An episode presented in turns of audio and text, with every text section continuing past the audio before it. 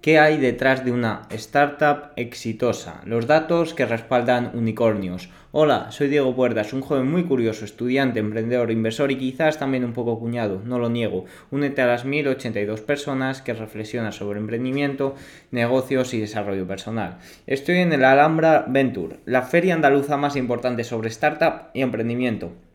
Y creo que estando aquí debería de hablar de un libro que leí en su día y me encantó, Superfunders. Por lo tanto, en el artículo de hoy veremos lo que realmente importa para que una startup tenga éxito. Según el libro escrito por Ali Tamset, socio de uno de los ventures capital más importantes de Silicon Valley, hay muchas suposiciones comunes sobre lo que se necesita para construir una startup exitosa de mil millones de dólares, frecuentemente conocida como unicornios.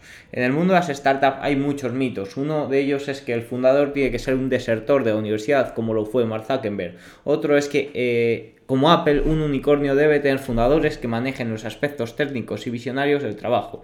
Sin embargo, usando la estadística, estos datos se caen por su propio peso. Recopilando 30.000 datos desde 2017, encontramos que en realidad hubo más fundadores con doctorados que fundadores que hayan abandonado la universidad. Y contrario a lo que podemos pensar, solo el 15% de los unicornios participaron en un programa acelerador. Pero bueno, durante el artículo ya tendremos tiempo de ver datos y más datos. Estas son las cinco características que Tamset ve más importantes para que una startup se convierta en un unicornio. Fracasar antes del éxito. Para la mayoría de las personas la idea de una startup exitosa es sinónimo de éxito del éxito de Mark Zuckerberg, quien inició Facebook desde su dormitorio universitario, o de Steve Jobs, quien inició Apple en su garaje. Este tipo de historias pueden ser desalentadoras para los aspirantes a empresarios, quienes podrían pensar que tal vez no son suficientemente inteligentes porque no estudiaron en Harvard o porque ya son mayores de 25 años. Así que aclaremos algunos conceptos erróneos. En primer lugar, los datos de Tamset muestran que la edad no importa. La edad promedio para los fundadores de unicornios es de 34 años. Hay innumerables historias de éxito de unicornios dirigidos por fundadores más mayores, como Eric Yuan, que tenía 41 años cuando fundó Zoom. Es algo comprensible, ya que han acumulado mucha más experiencia que un veinteañero y lo más probable es que hayan fracasado en su primera startup. Un segundo mito eh, que necesita ser derribado es la superstición en torno al número de cofundadores en Silicon Valley esta noción se ha arraigado tanto que algunas firmas de capital de riesgo evitan invertir en fundadores independientes. La razón es que tener dos mentes en la startup es mejor que una y ayuda a dividir la carga de trabajo. Sin embargo, según Tamset, el 20% de los unicornios fueron fundados por fundadores en solitario. También algo a favor de los fundadores independientes es que las luchas de poder y las diferentes visiones sobre la dirección de la startup son dos escollos comunes de muchas empresas. Aunque los fundadores de Facebook, Dell, de WordPress, Snapchat y WhatsApp abandonaron la universidad, en realidad son una minoría. Entre los fundadores de Unicornios, el 36% tenía una licenciatura, el 22% una maestría en administración de empresas y alrededor del 33% tenía algún otro título avanzado. Del mismo modo, mientras que muchos fundadores fueron universitarios de primer nivel, como Stanford, Harvard y MIT, muchos otros se graduaron en escuelas que no estaban clasificados a nivel nacional entre las 100 mejores. Por tanto, la edad, la educación y la cantidad de cofundadores no son predicciones, predictores del éxito de una startup. Sin embargo, un predictor significativo del éxito que encontró Thompson fue que aproximadamente el, 60% de los fundadores que habían alcanzado previamente el único, eh, que habían alzado fundadores de unicornio, perdón, que habían lanzado, lanzado previamente nuevas empresas una de las razones por las que lograron el éxito se debe a su experiencia previa y les permitió tener contactos en la industria para poder encontrar los empleados e inversores adecuados y que sus nuevas empresas despegaran. Y además de los contactos que son de una importancia mayúscula en este mundo, lo más importante también era la experiencia, ya que habían aprendido los errores cometidos. Aprender a pivotar. Sabiendo que el fracaso previo en la fundación de una empresa no predice el éxito futuro, echemos un vistazo a lo que es importante cuando se trata de iniciar una empresa. Contrariamente a la creencia popular y las ilusiones, la mayoría de las buenas ideas para empresas emergentes no surgen como momentos eureka, suelen ser el resultado de un minucioso proceso de análisis. Muchos fundadores de unicornios eligen deliberadamente un mercado o una tendencia y luego buscan resolver un problema en esa industria. Eric Torenberg, inversor en capital riesgo, ofreció algunas complejas algunas formas simples de buscar buenas ideas. Resuelve un problema que a la gente realmente le importe, como lo hizo Tinder con las personas solteras. Desbloquea un nuevo activo, como lo hizo YouTube con el contenido o lo hizo Airbnb para viajeros. Encuentra una industria tan aburrida que nadie quiere innovar en ella como hizo Flexport con la gestión de cadenas de suministro. El éxito se deriva no solo de la idea, el éxito se deriva no solo de la idea. La verdad clave es combinar la oportunidad con un, con un, sentido de propósito. Fundar una startup es un trabajo arduo y los primeros años serán difíciles. Por ello muchos inversores buscan ideas impulsadas por una misión, ya que si el fundador está motivado por la pasión será más probable que resista a las diversas trampas en los primeros años. Otro aspecto importante para tener éxito es tener flexibilidad para pivotar, y muchos unicornios a menudo comenzaron como algo más que una simple idea. Stream Butterfield, uno de los fundadores de Slack, es un maestro del cambio. Años antes Butterfield había fundado Neverending, otra empresa de juegos que fracasó. Sin embargo, su servicio para compartir fotos tuvo éxito, por lo que cambiaron su nombre a Flirk y finalmente lo vendieron a Yahoo por 35 millones de dólares. En la industria de la tecnología saber pivotar es importante, ya que muestra que los fundadores son flexibles y están dedicados a encontrar las oportunidades. En lugar de enamorarse, en lugar de enamorarse eh, de sus ideas principales. Significa que están dispuestos a ser humildes y reconocer cuando una idea está fallando y además tienen la capacidad de adaptarse antes de que la empresa se quede sin dinero. A pesar de todos estos cambios exitosos es importante tener en cuenta que hacerlo es un último intento desesperado por salvar la empresa. Al pivotar los fundadores no solo desperdician años de trabajo, sino que también juegan con la confianza de sus inversores. Aún así, a veces esta es la mejor opción. También es importante recordar que los clientes son más importantes que la idea. Si algo no funciona es importante saber escuchar al mercado. Si del equipo, muy pocos fundadores encuentran éxito sin un equipo. Además, la mayoría de las Venture Capital les, les gusta examinar minuciosamente al equipo de una empresa antes de invertir. De hecho, en un estudio realizado por Stanford Graduate School of Business, el 53% de los inversores dijo que el equipo de una empresa era el factor más importante a la hora de decidir dónde poner su dinero. Comprender el mercado. En 2012 las criptomonedas no existían realmente. Bitcoin tenía solo 4 años y cotizaba menos de 5 dólares. Era un concepto del que la mayoría de la gente nunca había oído hablar, pero Brian Armstrong y Fred Ersam, los fundadores de Coinbase, vieron una oportunidad en ese momento. En ese momento solo unos pocos sitios aceptaban Bitcoin y comercializar con él requería alto nivel de conocimientos técnicos. Con el tiempo Coinbase logró darse a conocer con grandes esfuerzos para mantenerse al día con las regulaciones gubernamentales, haciendo que sea seguro y sin esfuerzo para quienes quisieran comprar Bitcoin.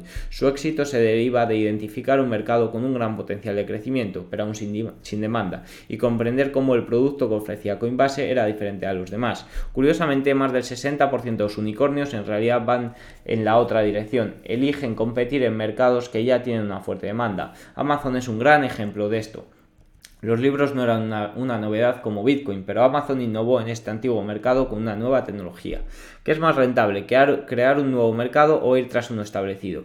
Por lo general los inversores parecen que están a favor de la creación de nuevos mercados, pero según los datos de Tamset, los unicornios que compiten en un nuevo mercado establecido se valoran un poco más que eh, los que están en nuevos mercados. Y aún hay más unicornios en mercados establecidos que en nuevos mercados. Según Tamsen, el tanto por ciento de éxito de una startup es similar, por lo tanto no hay ventaja de ninguna manera.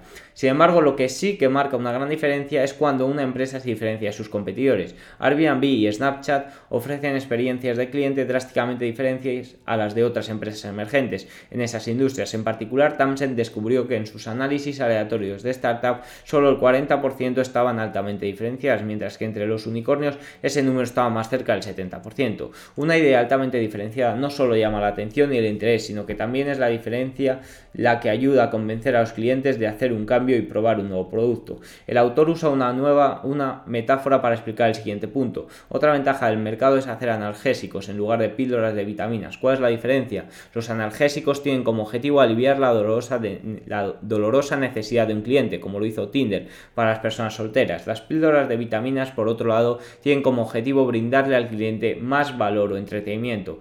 BuzzFeed, Snapchat y TikTok son excelentes ejemplos. Aquí es donde los datos revelan algo interesante. Tamset descubrió que alrededor de un tercio de los unicornios fabricaba píldoras de vitaminas y en el conjunto aleatorio de esa startup el número de píldoras de vitaminas superaba el 50%, lo que significa que las píldoras de vitaminas tienen menos probabilidades de convertirse en unicornios. Es importante tener en cuenta que no hay nada de malo en crear píldoras de vitaminas. Después de todo, quien no querría probar, quién no querría un poco más de alegría.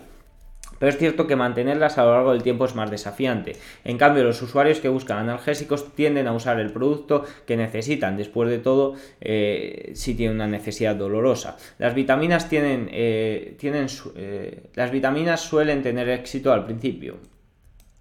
Las vitaminas suelen tener éxito al principio. Son productos divertidos y pegajosos. Con demasiada frecuencia la novedad y la eh, con demasiada frecuencia la novedad desaparece. Este ejemplo, BadFit, eh, que tuvo despidos masivos cuando los ingresos cayeron. El momento es importante, todo el mundo ama una nueva idea. Hay algo mágico en ver algo que no se ha hecho antes. Los inversores de capital riesgo, sin embargo, piensan de manera diferente. Para ellos no es la novedad de ver algo nuevo, sino que no les gusta invertir en ideas que ya han sido probadas porque estas ideas han fallado. Pero a veces esas ideas fallaron simplemente porque el momento no era el adecuado. General Matic en 1995 construyó el teléfono inteligente. Nadie había visto algo así, pero desafortunadamente su pantalla táctil era inadecuada y la duración de la batería era pobre. Además, en ese momento la mayoría de las personas aún no estaban enganchadas al correo electrónico. Sin embargo, 12 años después, cuando Apple lanzó iPhone, el momento no podría haber sido más perfecto. De manera similar, Google no fue el primer motor de búsqueda y Facebook no fue la primera plataforma de redes sociales. Ambos fueron, fueron ideas recicladas que finalmente encontraron su momento. Al observar los datos, nos sorprende que Tamsen descubriera que no había una ventaja clara entre ser el primero en comercializar una idea y tratar de hacer algo que ya se había hecho antes, lo que demuestra lo difícil que es aceptar el momento, aceptar en el momento. Entonces, en lugar de preocuparse si se ha hecho algo antes, tal vez sea mejor preguntarse por qué ahora. ¿Existe la tecnología necesaria? ¿Hay una base de clientes potenciales para aprovechar? ¿Qué se puede aprender de los fracasos anteriores de otras empresas? La respuesta de Warby Baker a por qué ahora era simple. No hay razón para que las gafas cuesten tanto como un nuevo iPhone. Cuando comenzó Warby Baker eran un pez eh, pequeño que competía con dos gigantes, Luxottica y Exilor que controlaban correctivamente toneladas de marcas importantes, incluidas Ray-Ban, Oakley, Lens Crafters y poseían aproximadamente el 30% del mercado mundial de gafas. Los fundadores de Warby Parker se dieron cuenta de que este mercado estaba muy maduro para la disrupción. Los gigantes que dominaban la industria tenían precios muy altos y estaban empantanados con estructuras de costos que incluían puntos de venta minoristas y costosas licencias. Por lo tanto, Warby Parker se centró en el backstage en la cadena logística, vendía directamente al consumidor y tenía una estrategia comercial ágil, lo que les permitió cobrar una cuarta parte de lo que cobraban sus competidores. Los datos de Thompson respaldan una estrategia de David contra Goliath, que muestra que más del 50% de los unicornios se enfrentaron a competidores gigantes. En lugar de ser un obstáculo, estos competidores son una señal de que existe un mercado grande y próspero y las nuevas empresas que no están atadas a sistemas heredados de décadas de antigüedad están perfectamente posicionadas para irrumpir y tener éxito. Ya sea que una startup compita contra otras contra compañías heredadas, heredadas u otras recién llegadas, es de vital importancia que defiendan su producto. Los inversores de capital riesgo son especialmente sensibles a esto porque quieren asegurarse de que otras empresas tengan dificultades para copiar su inversión. El bootstrapping es interesante. Según Tamset, el 90% de los unicornios en su estudio estaban respaldados por Venture Capital. Esto se debe a que la inversión de capital riesgo y las nuevas empresas son un matrimonio hecho en el cielo, y ambos tienen como objetivo avanzar rápidamente hacia su objetivo de convertirse en unicornios. Y para llegar allí, la mayoría de los Ventures Capital prefieren respaldar una puesta en marcha arriesgada, pero potencialmente masiva, en lugar de una eh, con bajo riesgo y crecientemente constante. Honestamente, las matemáticas son un poco tediosas de desembarcar, pero en resumen todo se reduce a esto. Si un venture capital invierte en una startup y falla, pierde todo su dinero, una suma fija. Si la puesta en marcha se dispara, la ganancia potencial es ilimitada. Por ejemplo, la valoración de la IPO de Facebook de 100.000 millones le valió a su principal venture capital 300 veces su inversión inicial. Obviamente este tipo de rendimiento es atípico, también ejemplifica el tipo de juego que están jugando los inversores. Sin embargo, aquí la cuestión es clara, obtener toneladas de inversión no es necesariamente clave en el éxito. ¿Por qué? Bueno, porque el capital riesgo no es para todos algunas ideas como Tesla requieren toneladas de inversión de capital porque son riesgosas y tediosas. Otros, como la plataforma de contenido de vídeo Kiwi, recaudaron más de mil millones de dólares antes del lanzamiento y cerraron seis meses después. Es decir, dependiendo de la idea, a veces es mejor arrancar sin ella durante un par de años para averiguar la viabilidad del proyecto de la empresa. Por ejemplo, Sarah Buckley, quien lanzó Spanx con mil dólares de sus propios ahorros, nunca hizo una sola inversión. Durante los primeros dos años hizo todo su propio marketing, relaciones públicas y servicio al cliente. Cuando Spanx alcanzó su valoración de mil millones de dólares, Buckley todavía poseía el 100% de la empresa. Si bien Spanx logró las rentabilidades desde el principio, hay grandes lecciones que aprender a administrar una empresa con fondos limitados. Esto se debe a que un modelo de negocios eficiente en capital es mejor eh, tanto para los fundadores como para los inversores. Al lograr un alto rendimiento con menos inversión, la empresa evita la dilución y hay más ganancias para ambas partes interesadas. Dirigir una empresa eficiente en capital requiere ingenio. Por ejemplo, Katrina Lake, mientras estudiaba en la Escuela de Negocios de Harvard, se le ocurrió la idea de una startup de personal shopper que evaluaría el estilo de un cliente y vendería ropa específicamente para él. Si bien Steve Fitch pudo obtener la, inversión inicial, tuvo problemas para recaudar más efectivo en rondas de crecimiento posteriores.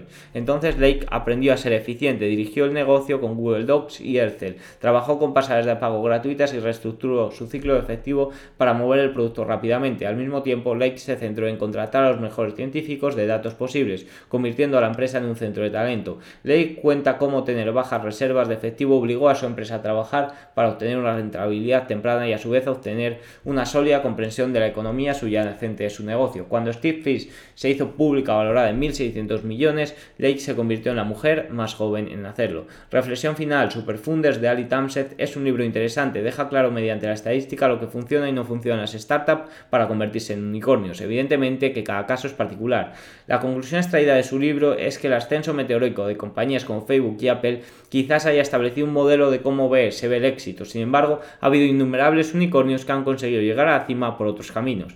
Existen muchos mitos sobre las startups, pero los datos demuestran que los verdaderos predictores del éxito más habituales son estos tres. Uno, soñar en grande. Dos, tener una sólida comprensión del mercado. Y tres, haber tenido experiencia previa en el mundo startup. Muchas gracias. Si el artículo te ha gustado, compartirlo con alguien a quien creas que puede servirle sería el mayor apoyo hacia mi trabajo. Miércoles y domingo recibirás en tu bandeja de entrada un nuevo artículo sobre inversión, negocios o desarrollo personal. Suscríbete. Y si quieres patrocinar esta newsletter, aquí tienes toda la información.